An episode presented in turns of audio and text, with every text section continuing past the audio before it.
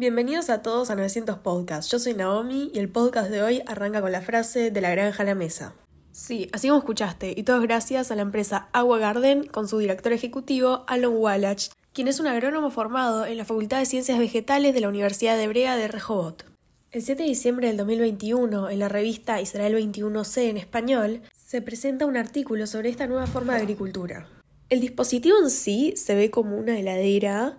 es decir, que pasa totalmente desapercibido en el hogar. Sin embargo, por la parte de adentro contiene 59 ranuras en las que se inserta una especie de corchitos, los cuales en realidad contienen la semilla en una solución de nutrientes en lugar de usar tierra, y pueden ser directamente colocados en las distintas ranuras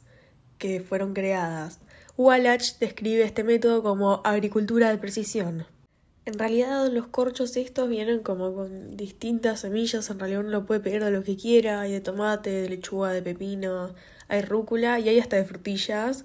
Y según Wallach, un agua garden estándar puede producir suficiente ensalada para una familia pequeña. Por lo que vamos hasta ahora, se puede ver que es un método en realidad re práctico, porque tiene una ranura para meter los corchitos, una ranura para meter agua y otro fertilizante. En realidad las últimas dos se rellenan cada seis meses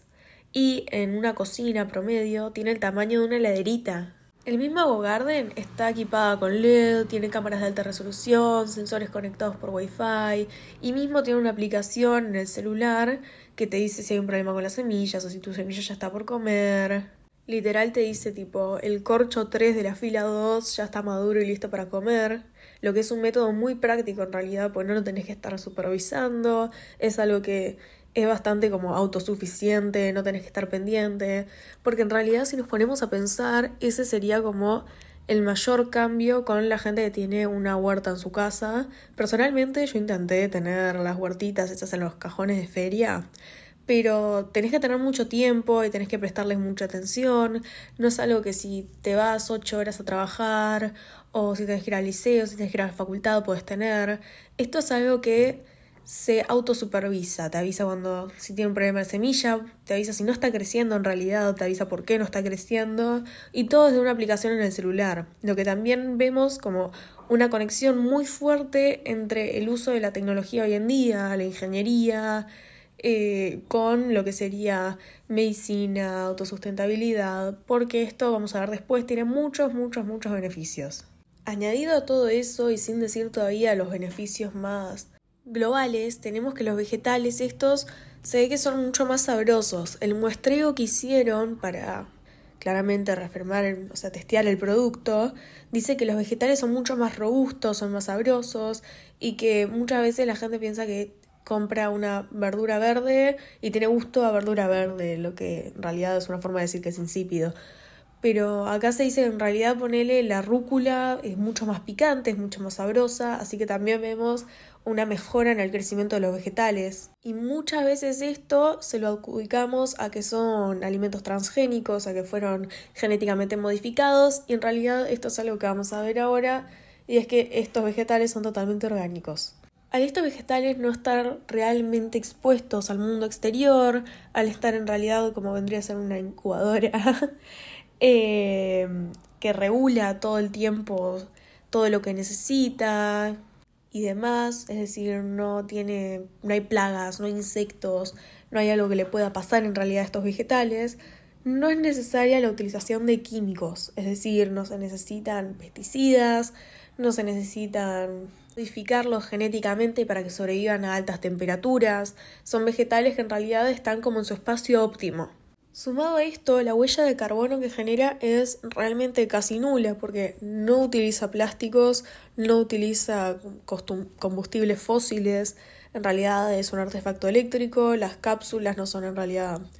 no, no hay un desperdicio como las de Nescafé, en realidad son como corchitos, como ya dije, totalmente orgánicos. Y una vez que lo cosechas, en realidad un mismo corchito te da para varias lechugas, por así decirlo. Sin mencionar también la falta de necesidad de llevar grandes camiones que puedan transportar estos vegetales. Esta noticia a mí personalmente me lleva a pensar varias cosas. En parte una es, ¿será este el camino a la sustentabilidad? O sea, estamos hablando de un producto que es casi totalmente ecológico. que no solamente promueve una mejora en el cuidado del planeta, sino también una mejora en la ingesta, porque personalmente si yo tuviera una de estas, me volvería loca por ver cuándo crece mi plantita y me encantaría comerla. Si nos ponemos a pensar un poco más, este producto realmente evita un montón de cosas que pasan que generalmente nos quejamos al respecto, por lo menos en mi entorno, que es ponerle cuando venden una mandarina pelada en una bandeja de plástico envuelta en más plástico, o cuando te venden la lechuga en una bolsa, o ya te la vienen cortada en una como cajita de plástico y ya te la venden lavada. Esto en realidad es un producto que está totalmente limpio porque no tiene ni tierra en realidad. ya hablamos, es una cápsula llena de soluciones que ayudan a crecer a la planta. Es algo que ves crecer día a día en tu casa y que en realidad cumple con todo eso que compramos en el supermercado, pero lo tenés a un paso, porque mucha gente no consume vegetales también por el hecho de tener que ir a comprarlos y tener que ir a elegirlos. Si vos lo ves crecer en una cápsula, yo creo que la gente lo come. Considero que esto es un gran paso para los científicos israelíes que ya vimos antes que son como líderes en estos aspectos de la ciencia, en todo lo que es biotecnología, en lo que son inventos sustentables y en lo que es también una mejora para el planeta. Teniendo en cuenta una de las críticas más grandes en realidad de la industria agricultora es cómo se arruina muchas veces el suelo de las tierras en las que se cultiva, se precisa un terreno muy amplio para poder conseguir todos los cultivos necesarios y en realidad esto nos proporciona también una nueva solución a eso mismo, ya que cada uno estaría cultivando sus propios vegetales y no se, no se, no se utilizarían grandes campos para el mismo. También Wallach dijo en una entrevista que como que lo último que lo impulsó a crear este producto, el Aquafarm, surgió en base a la pandemia, por ese miedo inicial de en dónde está esto que comemos, hay que cuidar mucho que no que llevamos a la boca, un cuidado absoluto con la limpieza, y acá al tener este producto sabemos exactamente dónde estuvieron nuestras plantas en todo momento, sabemos qué es lo que tiene, en realidad es agricultura hidropónica, la cual no tiene ningún uso de pesticidas o de modificaciones genéticas. Esto último lo aclaro especialmente ya que Wallach dijo que por más de que, por ejemplo, la rúcula tenía un gusto mejor, no era porque en sí la semilla haya sido modificada genéticamente, sino que debido a esta tecnología inteligente se sabe hasta qué punto dejar la semilla, eh, cuál es el pH que necesita, la luz que le llega, la temperatura dentro de nuestra heladerita de vinos, así lo llama él. Pero ojo, porque si seguimos teniendo el control en si queremos que la verdura esté un poco más madura o esté un poco prematura, por así decirlo. Vamos a seguir teniendo todo el control en esta aplicación de la que tanto hablaba, en el que nos dice como el status de nuestras verduras y nosotros podemos decidir cuándo sacarlas y cuándo no. Personalmente creo que como una de las mayores fallas, por así decirlo, de este producto podría llegar a ser en cuanto a costos ya que cada heladerita debería costar unos mil dólares más una suscripción de 30 para que te vayan renovando las semillas y el fertilizante y lo de la aplicación y todo eso. Bueno, el tema es este. Uno lo ve así y es un costo elevado, elevadísimo, la verdad, sí. Pero a largo plazo uno va generalmente mucho a la verdurería, va al súper, eh, es decir, la, la nafta sale, las verduras salen, todo sale. Creo que esto depende más en cuanto a cuál es tu consumo de verduras, de vegetales, ya que si el consumo es alto creo que sería una solución conveniente, pero si sos una de esas personas que le gusta comer solamente tomate una vez al mes,